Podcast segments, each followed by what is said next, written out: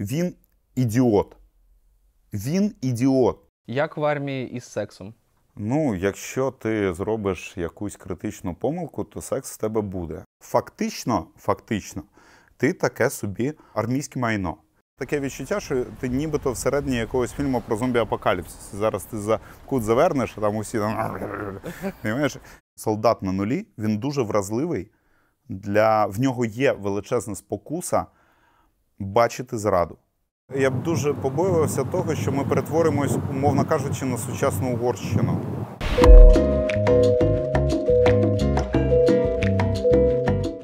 Павле, вітаю тебе на інтерв'ю в Українській правді.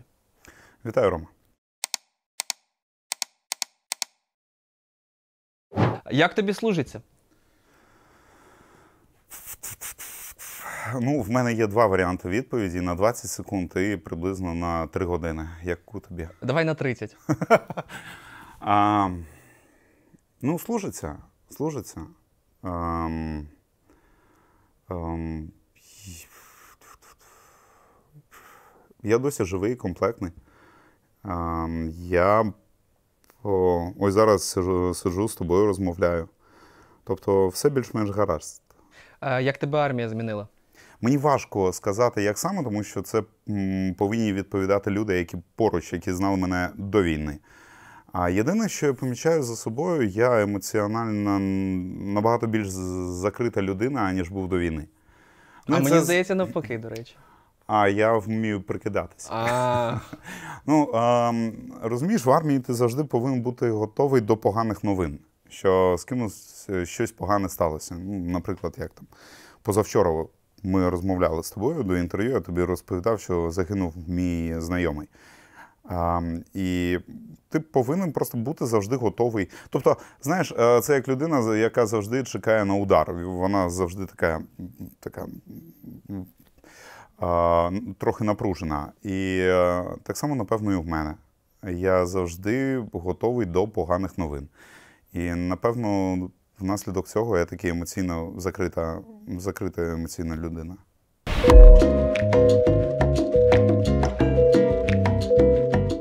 ти бачиш, що люди, в принципі, сонячно, там каву купують поруч. Ми теж каву там купували.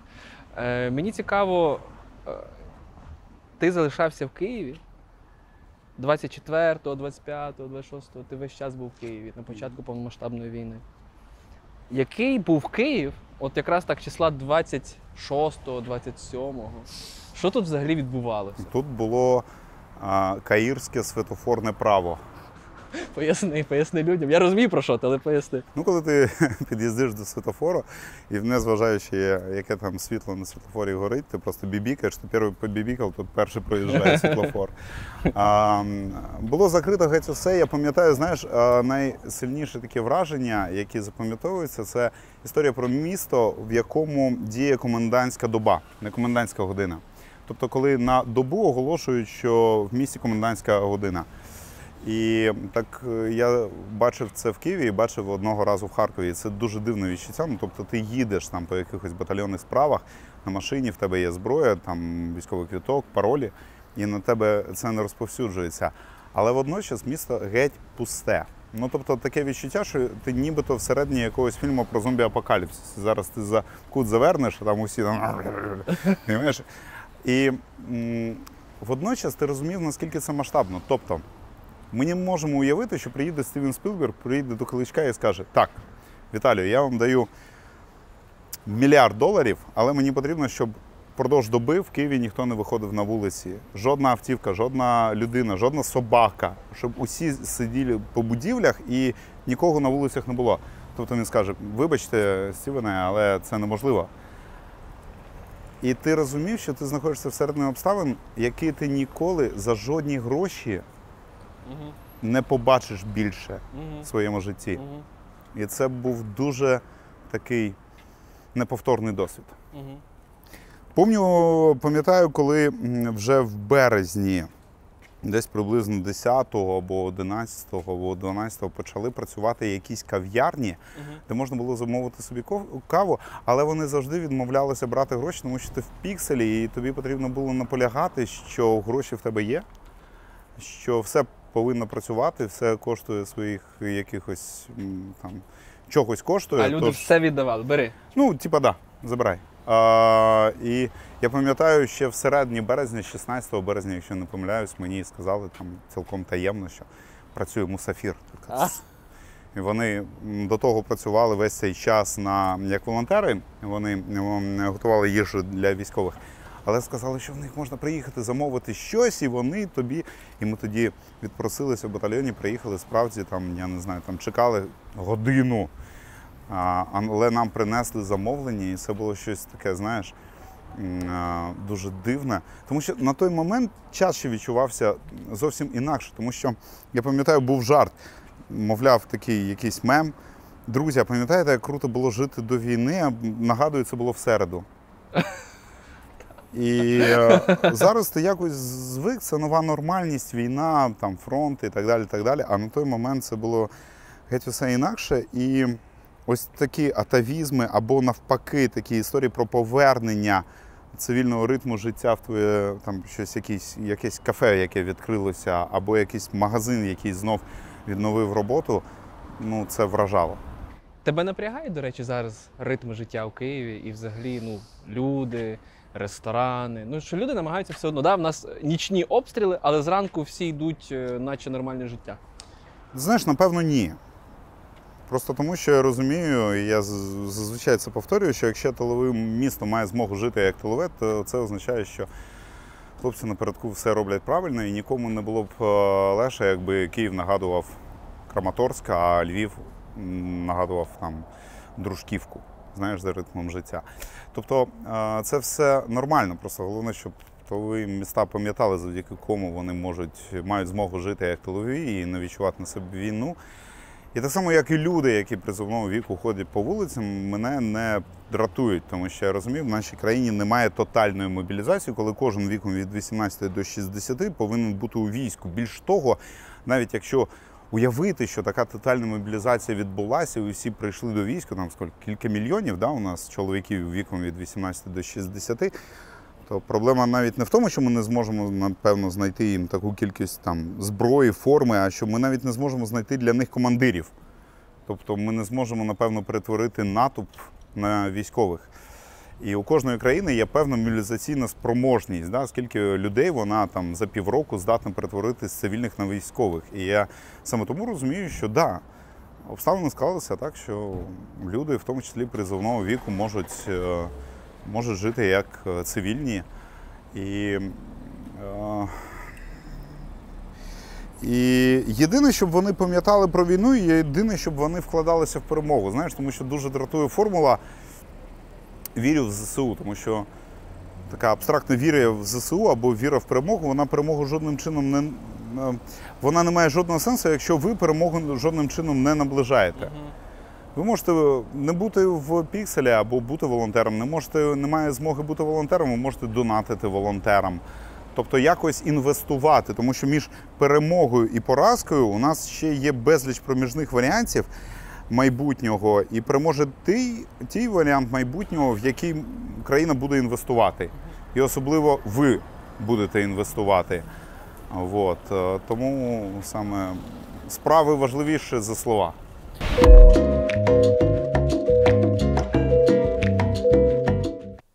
Ти ж не військова людина. Да, жодним чином. Що тебе найбільше здивувало в армії? От ти знаєш багато чого. Це ж е, таке занурення, воно відбувалося одночасно, там, от, з 25 лютого 22 року, як ми з Мацарським пішли в армію. Багато речей. В якийсь момент ти просто звикаєш до думки, що ну дивись, як це вибудовується в цивільному житті. От у нас з тобою, у журналістів, коли ми шукаємо собі роботодавця або з кимось про щось домовляємось е, з професійних причин, ми обмінюємо свій час на гроші. Да? Тобто ми приходимо до роботодавця, роботодавець каже, там, я хочу, щоб ви робили ось це. Ви кажете, ну, там, за моїми підрахунками, це з'їсть таку певну купу свого часу, і я готовий цей час оцінити в таку ось суму. І ви сідаєте і далі домовляєтесь, чи так чи ні. Тобто в цивільному житті кожен з нас е, там він обмінює 8 годин свого робочого часу на якусь певну суму грошей. В армії все не так. В армії ти фактично майно Збройних сил. І а, ти належиш армії трохи більше, аніж повністю. Армія вирішує, де ти знаходишся в цей момент, що ти, як ти харчуєшся, де ти спиш, які завдання виконуєш, і твоє життя теж певною мірою належить е, Збройним силам. Тобто, фактично, фактично, ти таке собі майно, армійське майно. І е, якщо ти знаходишся, наприклад, за межами військової частини, то ти повинен мати на це дозвіл.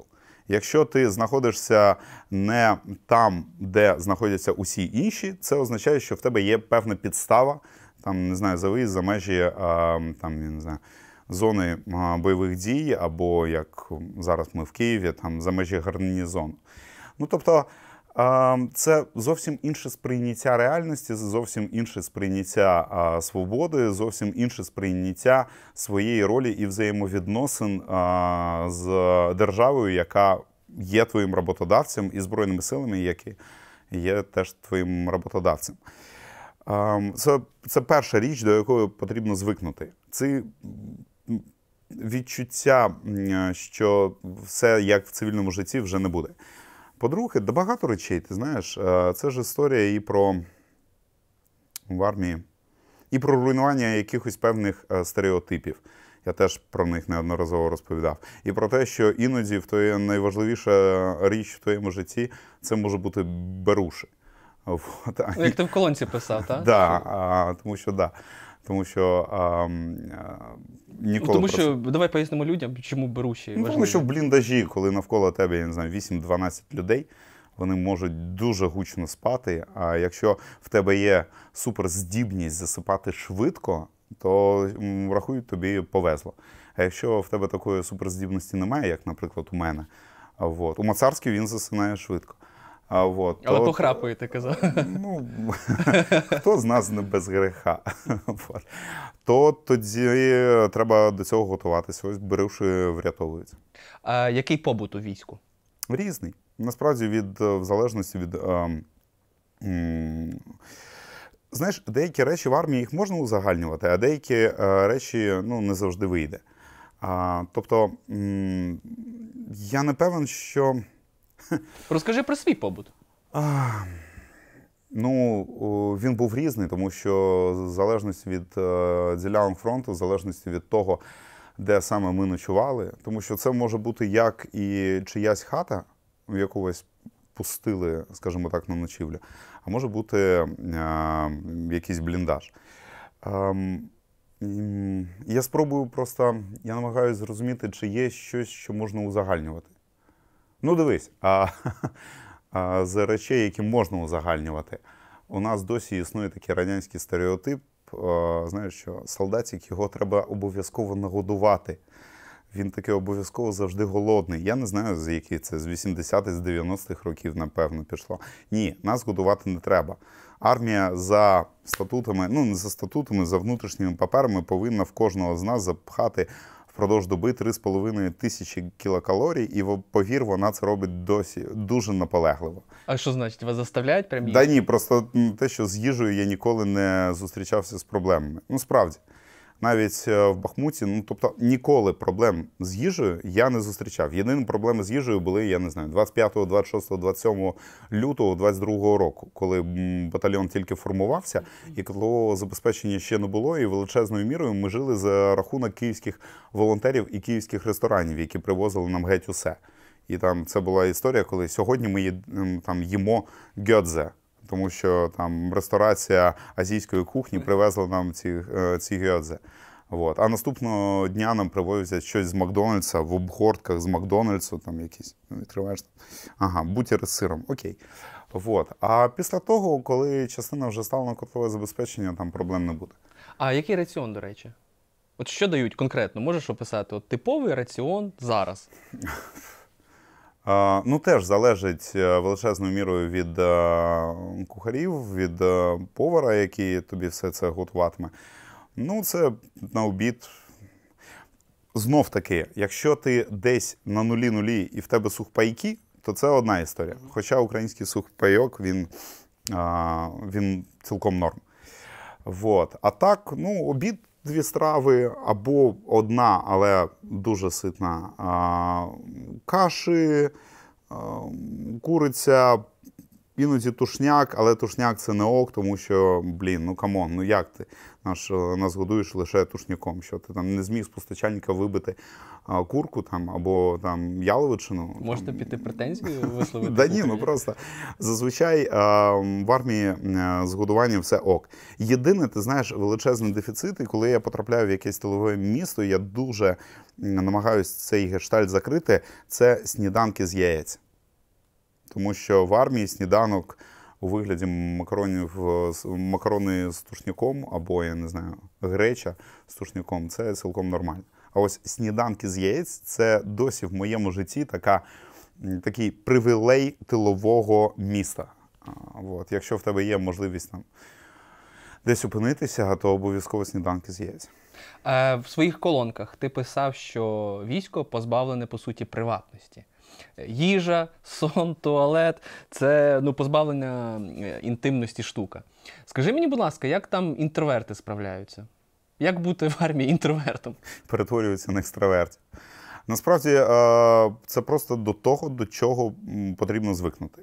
Насправді. Е, Да, в- цивільному житті ти завжди можеш зайти в кімнату, там, зачинити двері, побути на самоті, а там це вкрай складно. Я, знаєш, дуже мало колонок записав, ну тому що до війни я писав там 6-8 колонок на місяць, там по дві на тиждень.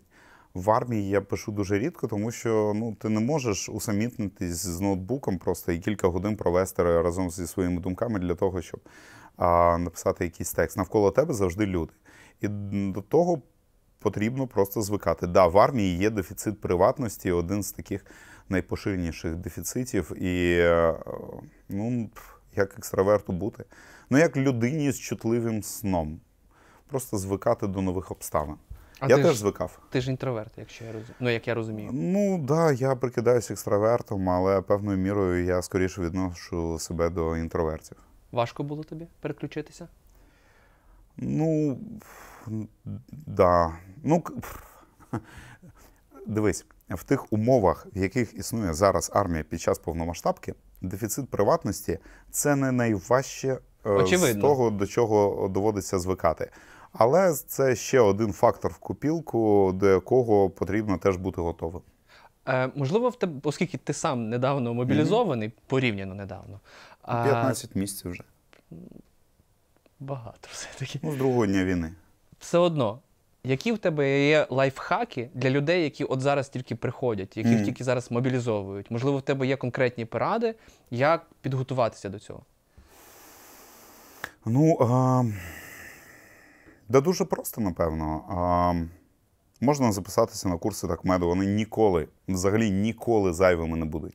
Тобто, якщо вам пощастить, вас будуть дуже наполегливо цьому вчити в військовій частині, але як накладати турнікет, як.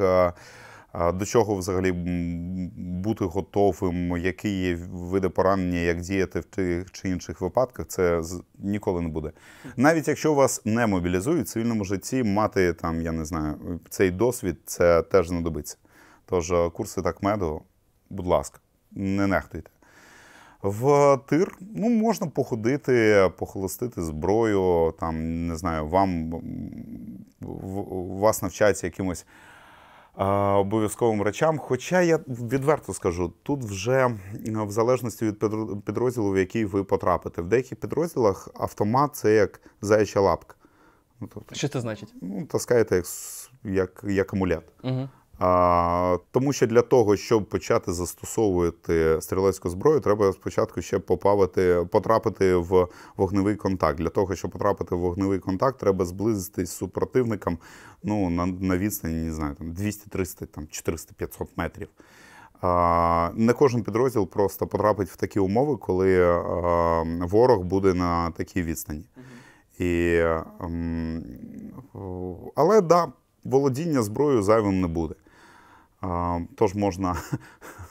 Тож можна. Я знаєш, дуже дивно. Я десь за півроку до початку повномасштабки обирав на що витратити вільний час. Обирав між басейном і тиром. і, врешті-решт, віддав перевагу басейну. І це було дуже дивно, знаєш, коли почалася повномасштабка. Там. Шановні вороги, почекайте, я вам зараз покажу, який в мене кроль. А, вот, а, І вони такі стоять, дивлять, боже, як гарно пливе. Ну тож, да, зараз я розумію, що треба було зробити інший вибір а, восени 21-го року. Що ще? Не знаю, можна записатись на курси водіння, це вміння теж зайвим не буде. А, Зібрати валізку і докупити якихось речей, ну, там, баул сформувати.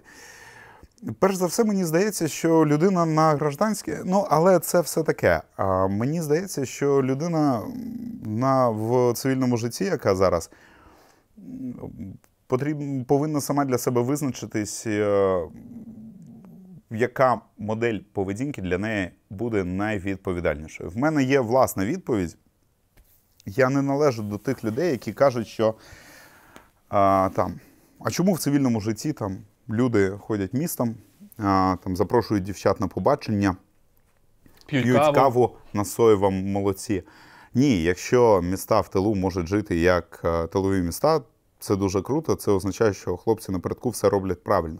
Але мені здається, просто є е, певна міра відповідальності. Наприклад, прийти до військкомату, привести свою особову складу до ладу, пройти медкомісію. І далі вже держава буде вирішувати, чи потрібні ви їй. В мене є мій друг, який так само зробив ще там влітку 22-го року, і досі він не отримав е, жодної повістки. Тобто він зараз не потрібен Збройним силам і державі, але йому він не може чим собі дорік... ну, йому ніхто нічим не може дорікати. Тому що він не переховується від призову і не переховується від мобілізації. Просто держава його зараз не потребує. Вот. Е, тобто спочатку сходіть до військкомату, а потім курси такмеду, я не знаю там. В тир можна сходити. Є, я чув про якісь курси, які вчать якимось азам тактики. Ну, напевно, так. Найважливіше питання цього інтерв'ю: М? як в армії із сексом? Ну, якщо ти зробиш якусь критичну помилку, то секс в тебе буде. А, але не такий, як ти уявляєш. А, а так, взагалі, якщо серйозно, то я завжди жартую, що для нас останній рік вся особова, все особисте життя це чужі інстаграми. Старлінки працюють, все ок. На щастя. Ну, гарна відповідь. Чесна, чесна відповідь. Е, а взагалі, добре, всі вигорають. Люди в тилу вигорають, так? А що вже говорити про людей? Всі які вигорають. Е, як е, ситуація, власне, із е, ну, відпочинком, якимось моральним духом в армії? Тобто ЗСУ над цим якось працює, є якісь спеціальні програми? Да ні, немає спеціальних програм. Просто ти знаєш, ну, срок мобілізації в АТО, наскільки я пам'ятаю, складав 14 місяців. Да? В нас зараз вже йде 16 і не зрозуміло, коли буде демобілізація, і чи взагалі ми можемо її собі зараз дозволити під час, коли противник, е, коли ворог в Росії відбувається така прихована мобілізація, вони, в них мобілізаційний ресурс набагато вищий, е, аніж наш. Просто в житті є два періоди. Перший період, коли ти рухаєшся на мотивації, і коли ти рухаєшся на дисципліні.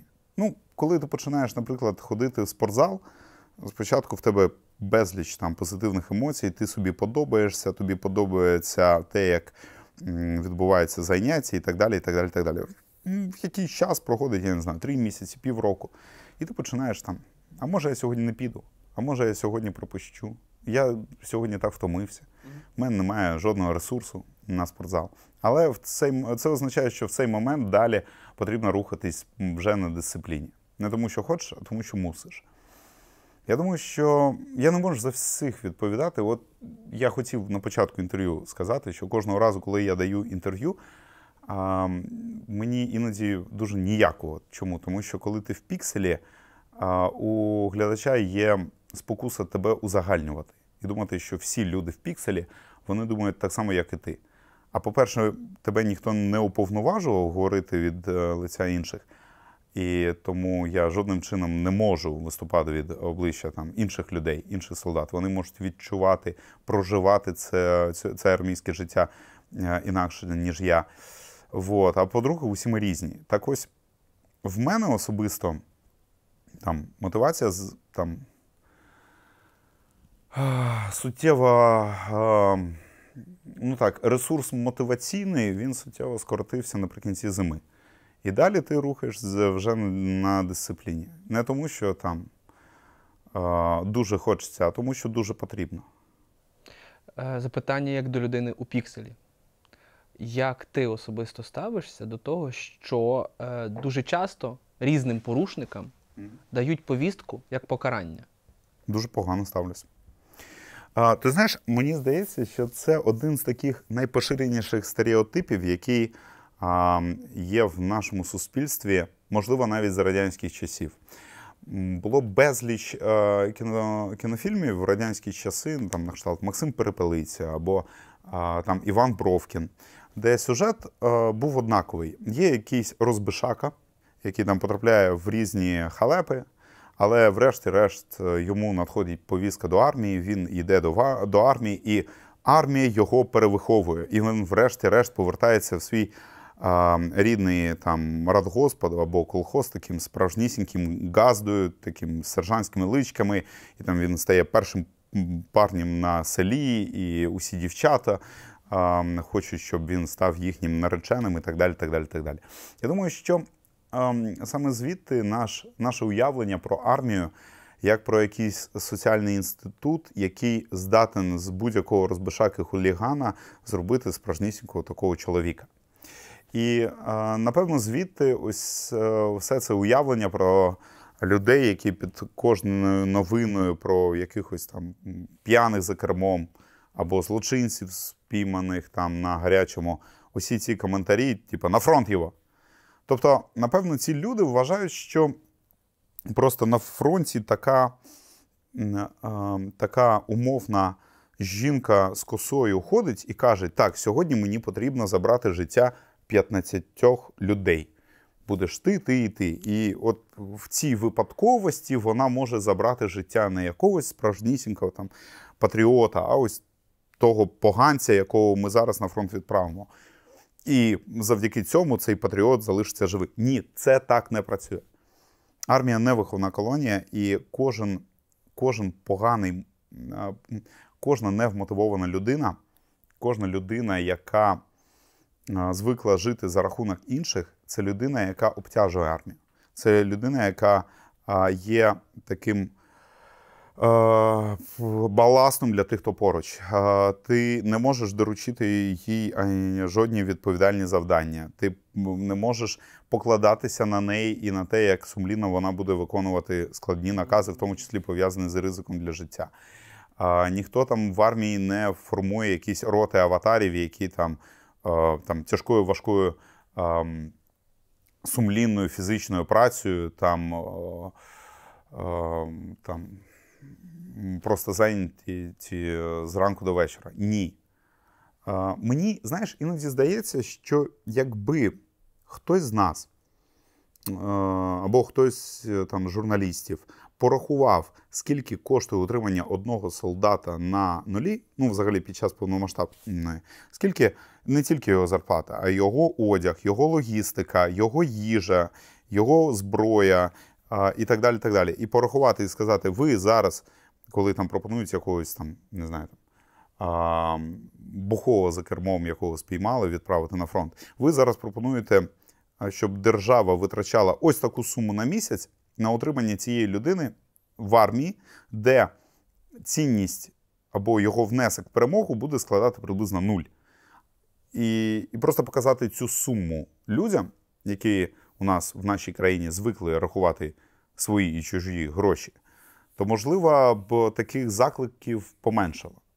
Але люди не розуміють, що це історія, коли ви пропонуєте на найвідповідальнішу роботу в країні відправляти людину, якої немає ані мотивації, ані досвіду, ані бажання вчитись. Це халепа.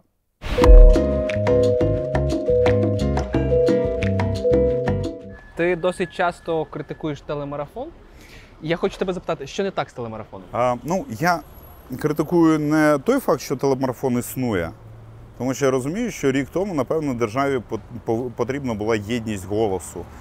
а, для розмов з співгромадянами. А я не дуже впевнений, що той формат ем, розповідей про війну, які обрали менеджери телемарафону, що він йде на користь. Ми якось з- друзями е, там напередку це обговорювали. Мені іноді здається, що людина, яка дивиться марафон, в неї виникає відчуття, навіщо мені взагалі йти до військкомату, навіть приводити свою особисту справу до ладу, якщо в цій війні ми вже перемагаємо. Якщо а, навпроти нас тільки якісь умовні чмоні, які не вміють воювати, а це не так. А, якщо там а, наша перемога це лише питання часу, а це не так. А, мені іноді здається, що люди, які дивляться чинний телемарафон, чинну його інформаційну формат висвітлення подій напередку, а, в них може виникати, знаєш, як у футбольного вболівальника, навіщо мені виходити на заміну в тому матчі, в якому наша команда і без мене перемагає. Мені здається, що навпаки, історія про майбутнє це історія про неприреченість ані на жодний варіант. І варіант, який настане, буде наслідком наших спільних дій. Хотів тебе ще таку штуку запитати. Те, що не тільки журналісти, а власне посадові особи так стрімко, скажімо, підвищують градус очікувань. Це проблема?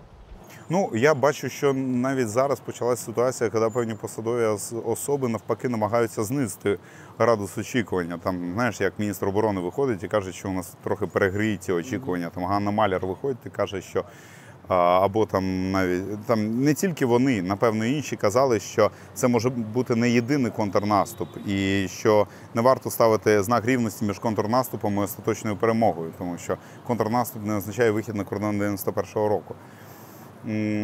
Тож мені здається, е, що в якийсь момент там можновладці вони почали розуміти, що ось ці очікування можуть бути перегрітими, і почали казати, що давайте, щоб не ставати заручником власних очікувань, трохи зменшимо ці очікування. Самі накачали, давайте зменшувати тепер. І зрозуміло, що якщо продюсери розуміють, що тема контрнаступу вона продається і вона збирає безліч підписників, коментарів і переглядів, вони будуть налаштовувати, що давайте в гостьових студіях е, говорити про контрнаступ. А так як у нас в країні не дуже багато людей, які дотичні до прийняття рішень, які можуть про це розповідати, не так багато експертів, то в студії запрошують людей, які торгують, е, зокрема, псевдоекспертизою. І це дуже дратує, коли люди хайпують на війні, розмірковуючи про те, до чого вони, в чому вони не дуже тямляться. Останнє про е, ЗМІ. Яким буде ЗМІ після повномасштабної війни? І в першу чергу мене цікавить твоя думка про телебачення, тому що рекламного ринку немає, утримувати канали дуже дорого. Та й загалом мені здається, що ну, влада вже звикла до такого телемарафону. Ти знаєш, мені здається, що е, коли ми взагалі говоримо про наше майбутнє і про формати нашого майбутнього, все величезною мірою залежатиме тільки від одного: чим закінчиться війна, і чи буде реальний формат закінчення війни відповідати суспільним очікуванням. Тобто, ти пам'ятаєш, що, наприклад, якби ми з тобою писали інтерв'ю в квітні 22-го року, то в квітні 22-го року, можливо, а, суспільство готове було прийняти як перемогу вихід на кордон 23 23 лютого. лютого. Да, обнулення повномасштабного вторгнення. А зараз, наприклад, е, рівень суспільних очікувань дуже виріс, і менше ніж на кордон 91-го року ми не готові. І якщо нам завтра скажуть, там ми виходимо на східний кордон, повертаємо Донецьк, Луганськ, але не повертаємо Крим, суспільство скаже зрада. Або навпаки, якщо нам скажуть, ми повертаємо Крим, повертаємо а, Мелітополь, Бердянськ, але не повертаємо Луганськ, суспільство так само скаже зрада. І саме тому все формати, усі формати нашого майбутнього, усі внутрішні дискусії, усі внутрішні очікування, політична боротьба, формат політичних партій, політичні пропозиції, політичний попит він буде залежати тільки від того, чи буде формат закінчення війни відповідати суспільному уявленню про перемогу, чи він навпаки буде відповідати збігатися з суспільними очікуваннями про поразку. Тому мені важко відповісти на конкретне питання без е, зі да. ЗМІ,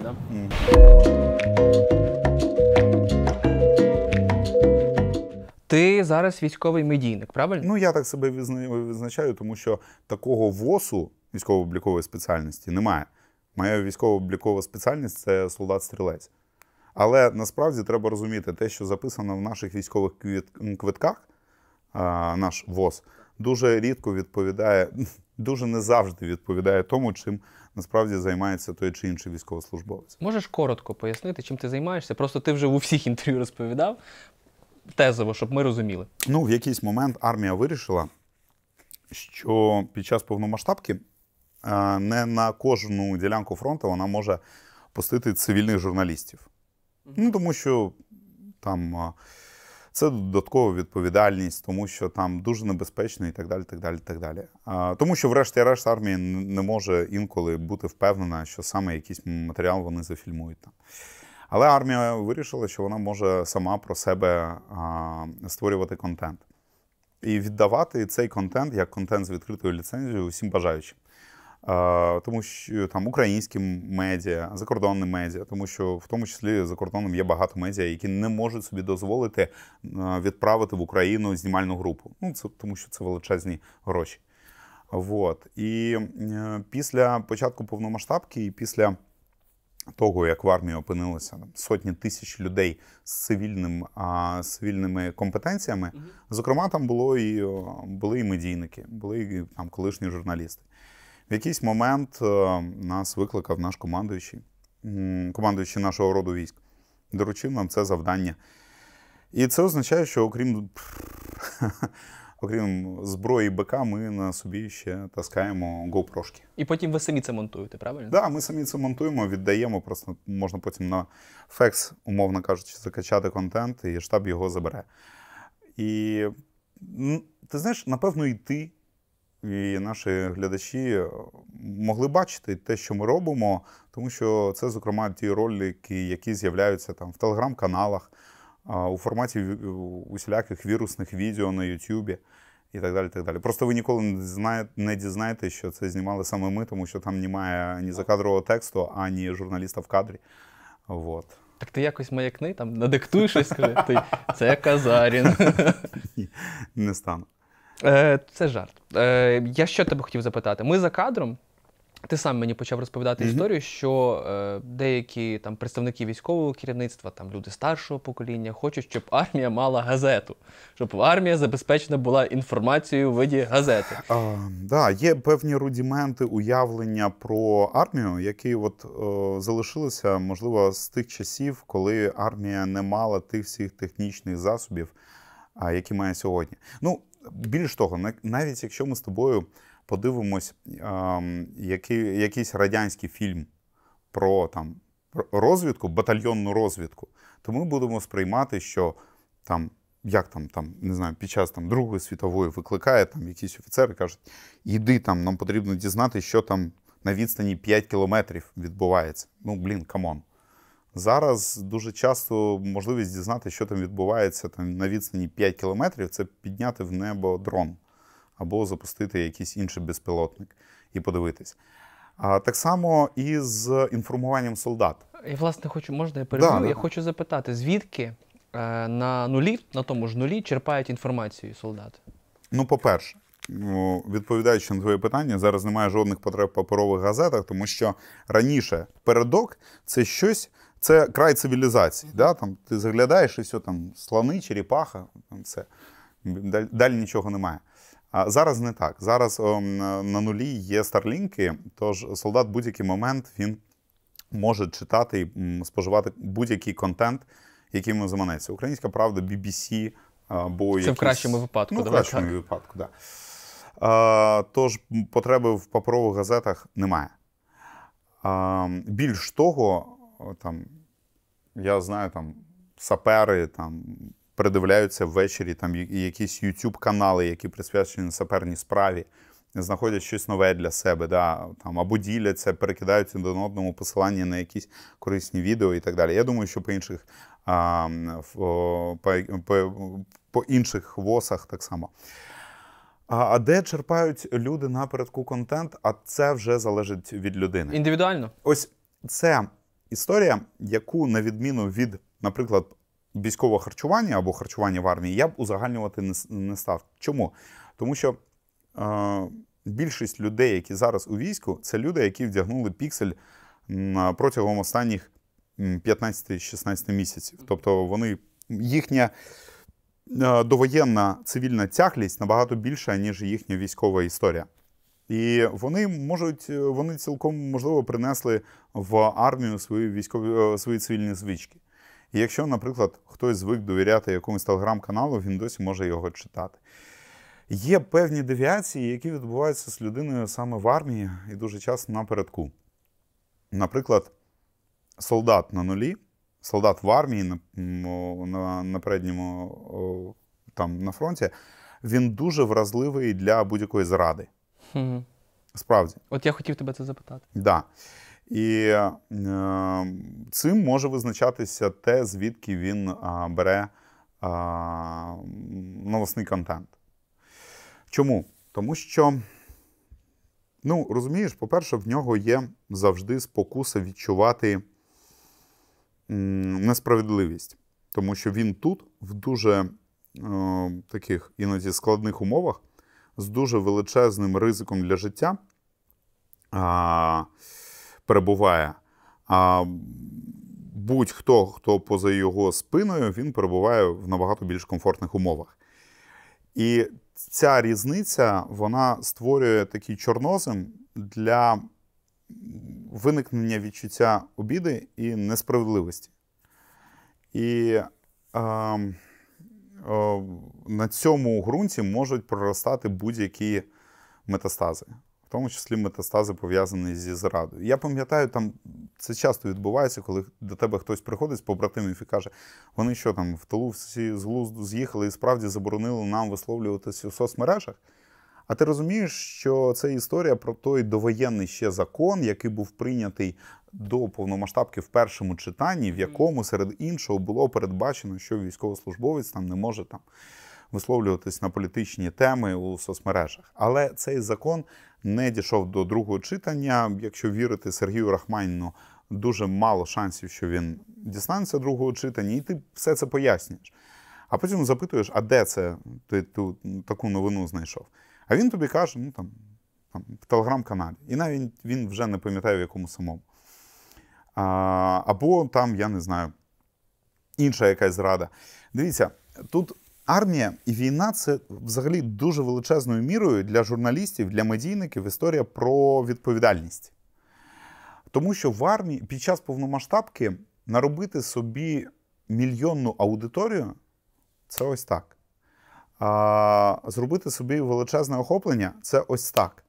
Але які які будуть наслідки твоїх дій, якщо ти е, не став, ну, тобто Інше питання, які будуть наслідки такого величезного і швидкого і стрімкого зростання твоєї аудиторії. Поясню, наприклад, пам'ятаєш це відео, коли там а, якийсь TikToker? чувак Я вже знаю, про що ти говориш. хрещатиком а, блукав і запитував людей, що вони роблять для війська.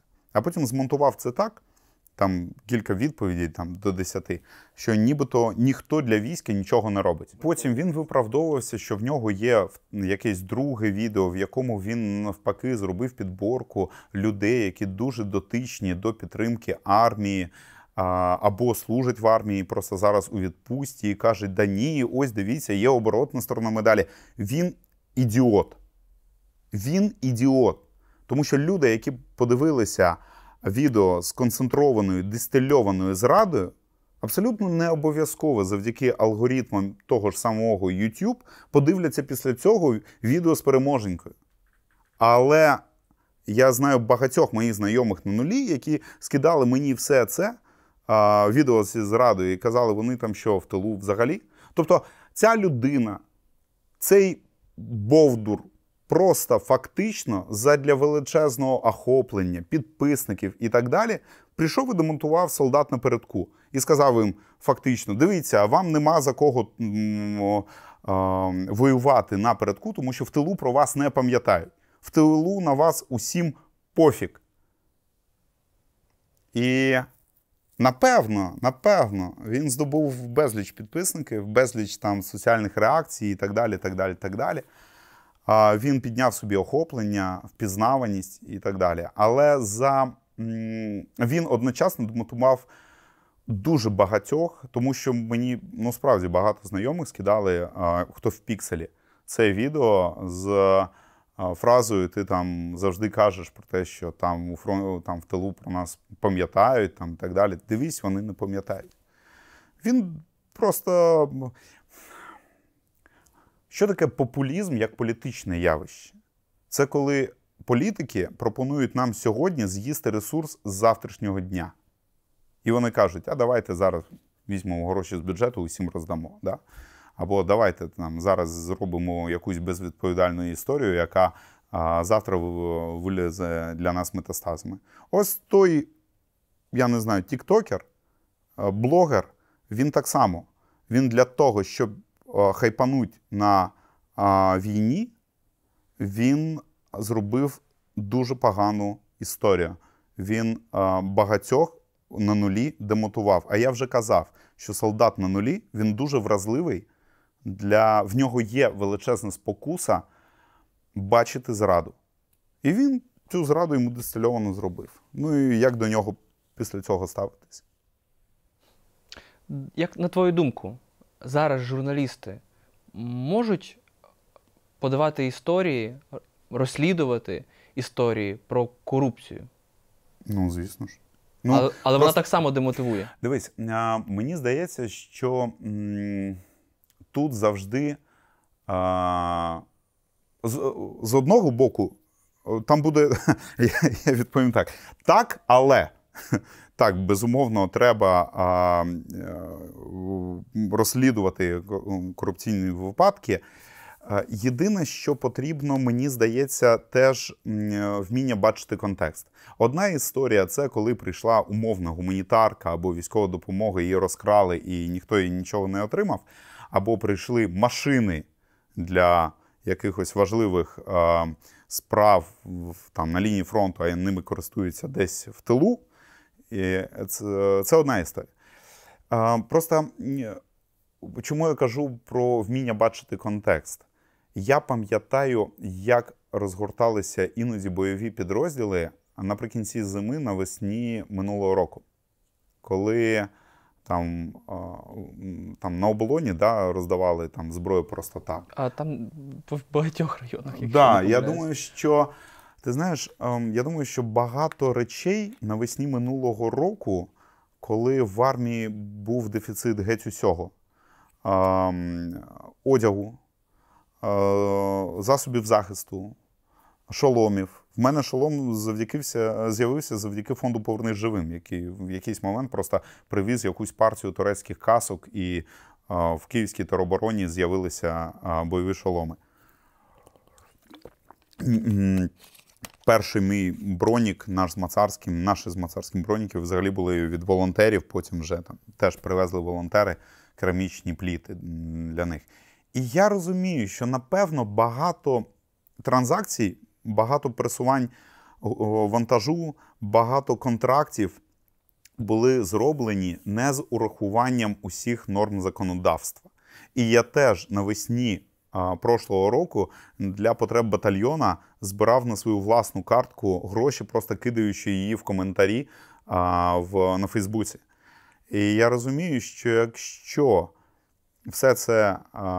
Ну, тобто, я розумію, що якщо зараз умовний БЕП або ДБР поставить перед собою завдання перевірити, а чи все там в березні, в квітні, в травні минулого року відбувалося згідно відповідно, то звісно ж ні. І посадити можна, напевно, в нашій країні будь-якого волонтера, будь-якого солдата, який збирав там на власну на власну картку якісь гроші для потреб підрозділу, і так далі. так далі, так далі. Тобто, вміння бачити контекст в яких відбувалися ті чи інші події, дає журналісту змогу зрозуміти, чи була там був там факт корупції, чи був там факт якогось аврального вирішення якоїсь нагальної справи. Ось я про що. Чи можливо перемогти у цій страшній війні, не змінившись в країні із середини? Можливо.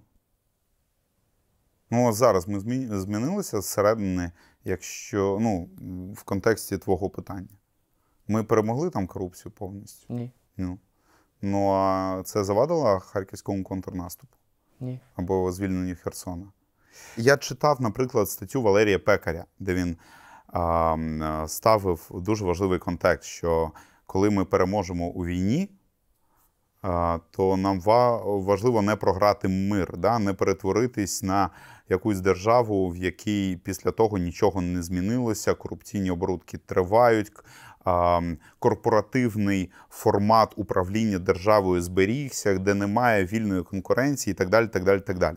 Але це я б не поєднував ці завдання безпосередньо з перемогою на полі бою. Перемагати на полі бою зараз перемагає на полі бою армія, Збройні сили. А подолання корупційних муток в тилу, переписування соціального договору це є завданням тилу. Перемогти на полі бою можна не змінивши правила ігри. Но в цьому сенсі ми тоді програємо не війну, ми тоді програємо мир, який ми побачимо після перемоги у війні.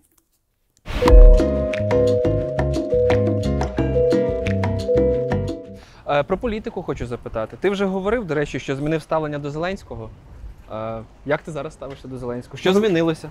Ну, дивись, е, я казав про те, що, наприклад, в наших умовах а, можна його каденцію розділити на три етапи. Да? Е, це президент країни, яка готується до війни, і він цей етап провалив. А, Тому що ну, у нас був Хомчак і Таран, люди, які угу. весь 21 рік не займалися жодним чином збройними силами. Між собою не спілкувалися, да. по суті. І в 21-му році у нас волонтери утримували військо на більше суми, ніж держава, тому що держоборонзамовлення не виконувалось просто. Угу. Є чинний етап президент воюючої країни. І Зеленський е, він е, е, йому вдається бути президентом війни, хоча він обирався як президент миру. І, Але яким буде наступний етап президент післявоєнної країни? Ми не знаємо, і ми зможемо відповісти на це питання лише після війни. Тебе свого часу ще до повномасштабної війни е, на ICTV, до речі, в програмі 33 запитання е, тебе запитували. А якби ти мав можливість зараз поставити е, запитання Зеленському, що б ти поставив? То я ж хочу ну, зараз поставити тобі актуальне таке питання. Що б ти зараз запитав Зеленського?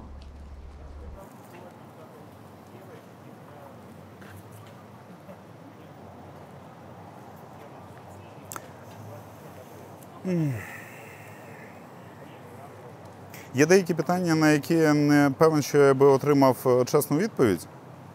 Ну, Наприклад, з приводу тих ілюзій, які, напевно, у нього, як і у багатьох, були до початку повномасштабки. Коли він обирався, напевно, щиро віруючи, що він зможе з росіянами домовитись. Тож, напевно, про його ілюзії, яких е, він позбувся за останні там півтора року, я би не запитував не сподіваючись, що я отримаю на це відповідь. Можливо, я б поставив питання про те, що він хоче, щоб про нього було написано в українських підручниках, тому що, е, знаєш, є важлива тема. Ми її зараз вже торкалися, що там попереду ще є третій важливий етап. Е, президент країни після війни. Те, що зараз це важливий етап. Да, там, розумієш, те, що е, Зеленський успадкував е, ці гасла про армію, мову віру, ми зараз можемо бути спокійними і за більш-менш за армію, і більш-менш за мову, і більш-менш за віру. Але в сучасному світі е, успішність країни вона величезною мірою залежить не тільки від е, національного формату, але від другої складової національно-демократичного формату. Тобто, що у нас буде з економікою? У нас досі Гетманцев буде, условно, умовно кажучи, визначати важливі аспекти. Що у нас буде з з, там, з податковою, з тими всіми вадами нашого державного устрою, які ми бачили і до війни? Мені б дуже хотілося, щоб е, ми не програли перемогу. Тобто, щоб е, після того, як війна завершиться, і ми знаємо вже, що Україна, скоріш за все, збереже свою інститу... ну, якби державність. Державність, так. Да. Щоб е, ця державність не була побудована на на речах, які в сучасному світі не працюють. Ось мені б цього хотілося. А від е, цього величезною мірою залежить ще і те, що будуть писати про е, чинного президента в підручниках. І напевно, якби він для себе сформулював, який би опис е, свого президентства він хотів би бачити, можливо, це б визначало і те, зокрема, чого він буде прагнути після війни. Ще така історія, що воєнний стан він дуже багато що звужує там для політики, для журналістів. Це обмеження, це вимушені обмеження. Але очевидно, що владі ці обмежені, ці обмеження вигідні, тому що вони отримують дуже багато бонусів. Чи є в нас загроза після перемоги отримати таку якби напівдемократичну автократію? Ти знаєш, мені здається, що е, такий ризик дуже зростатиме у разі того, якщо закінчення війни не перетворить нас на переможців. Я б дуже, я б дуже побоювався того, що ми перетворимось, умовно кажучи, на сучасну Угорщину. Навіть так.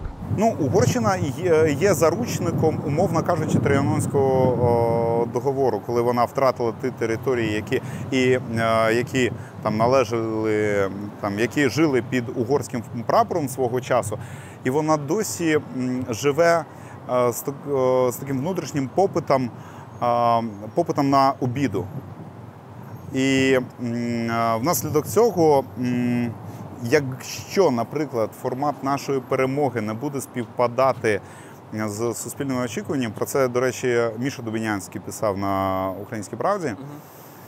Це, зокрема, буде народжувати попит на наших внутрішніх орбанів. А, тому що дивись, по закінченню війни там буде один з внутрішніх розломів, він буде будуватися навколо лінії ми повинні і нам винні. Одні будуть казати, ми захистили Європу і Захід від сучасної від величезної загрози. Ми втратили багато наших воїнів, ми втратили багато інфраструктури. Ви нам винні. Ви нам винні, і ми можемо спочивати на лаврах, нічого не роблячи. Інші будуть казати, ми повинні проводити реформи, ми повинні робити роботу помилками. А все, що сталося, це ем, небажання е, наше небажання усвідомлювати загрози і вступати до НАТО, інтегруватись до Європейського Союзу і так далі. Ми повинні робити роботу над помилками. І ось е, майбутні популісти вони напевно не будуть вже торгувати ідеєю зближення з е, Москвою, з Кремлем і так далі. Вони вже не будуть торгувати і історію про давайте там якось е, там я не знаю. Співдружність. Да, співдружність і товаришування. Але вони будуть торгувати нова популістська ідея, будуть, буде будуватися, зокрема, на ідеях нам винні. І я думаю, що е, нова, можливо, автократія або формат корпоративістського управління державою він теж буде долучати до цього цю національну травму. Нам винні усі, тож давайте не змінюватись, нехай усі інші змінюються, а ми будемо такими, як ми є.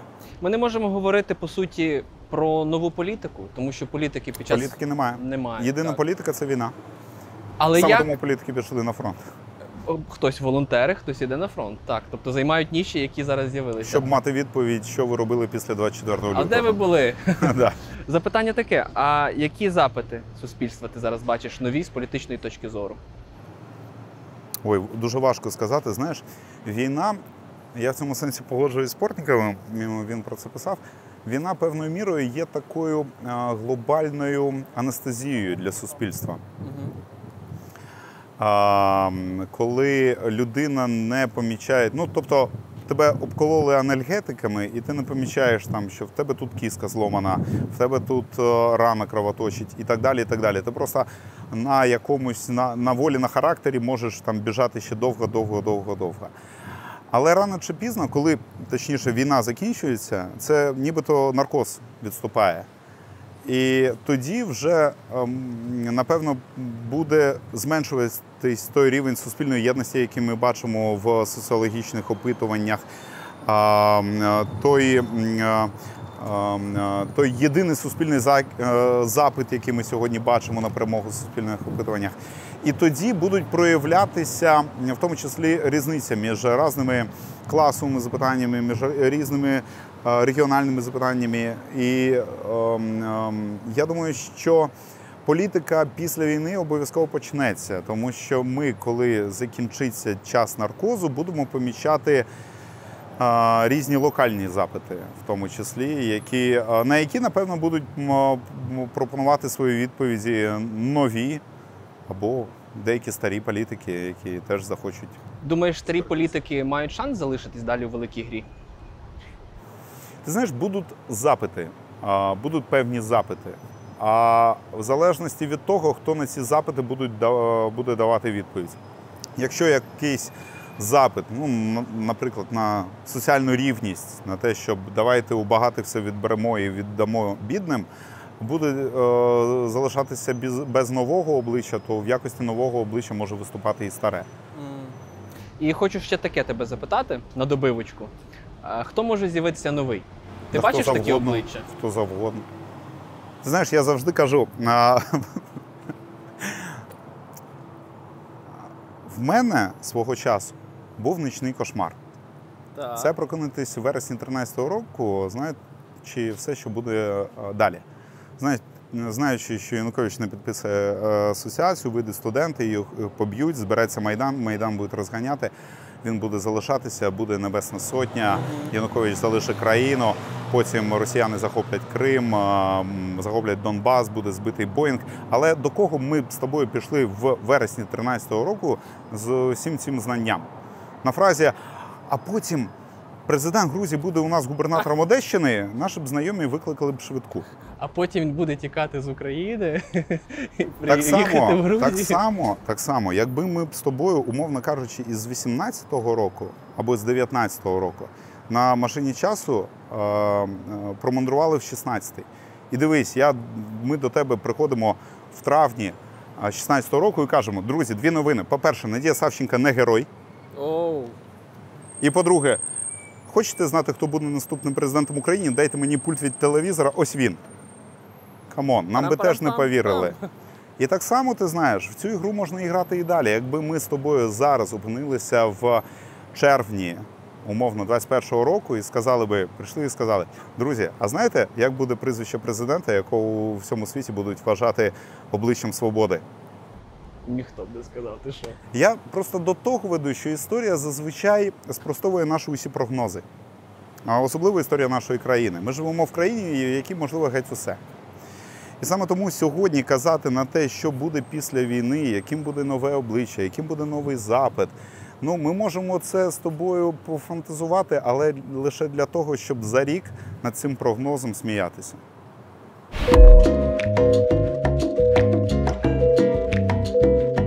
Е, найбільші виклики для країни на післявоєнний час. А коротко не вийде. Постарайся все одно скоротити. Дивись, це відповідь на це питання залежатиме від того, в якому форматі ми закінчимо війну. Якщо ми війна закінчиться, ми закінчимо війну в форматі, яке суспільство буде вважати перемогою, це будуть одні виклики. Якщо війна закінчиться в тому форматі, яку суспільство, який суспільство не буде готовим вважати перемогою, це зовсім інші виклики. Проблеми з ветеранами, які вони будуть, на твій погляд? як в кожній країні а, після масштабних і інтенсивних бойових дій. А, ветеранами треба займатися і не думати про те, що там потрібно що час все лікує, і якщо просто ми там трохи почекаємо, то всі проблеми вирішаться. Ні, не вирішаться. Цим треба займатися. Цю проблему треба вивчати і вивчати досвід інших країн. До речі, досвід тих країн, які змогли це ну, подолати цю проблему успішно, тому що є і неуспішний досвід. Як в армії ставляться до Валерія Залужного? Мені здається, він для багатьох є утотожненням, таким певним узагальненням взагалі всього генералітету. І е, там іноді а, він такий, знаєш, в лапках із маленької літери. Тобто, як. Ну, тобто ніхто не каже там, хто конкретно провів ту чи іншу військову операцію, хто, хто е, чия це відповідальність там Сирського, Тарнавського, Неїж Папи і так далі. І так далі. І він такий залужний, як зонтічний бренд. А, ну, я ніколи не зустрічав жодного випадку неповаги до нього. Тільки навпаки. Як ти особисто ставишся до таких людей? Олексій Арестович, Олег Жданов. Я вважаю, що всі ці люди торгують псевдоекспертизою, що вони роблять заяви величезного масштабу про речі, про яких у них немає ані компетенції, ані якихось додаткових знань. Мені здається, що це може дуже шкодити усім нам. Як ти ставишся до тези, хлопці повернуться і наведуть порядок? Ой, дуже погано ставлюся. Це знаєш така інфантильна спроба перекласти відповідальність не тільки за війну на військовослужбовців, але ще й за тил на військовослужбовців. А, тобто, там, ось вони там, з росіянами, з зовнішнім ворогом так ефективно там, впорались, і зараз з внутрішнім. Ні, come on. Люди, які повертаються з фронту, вони напевно більш за все хочуть зосередитись на,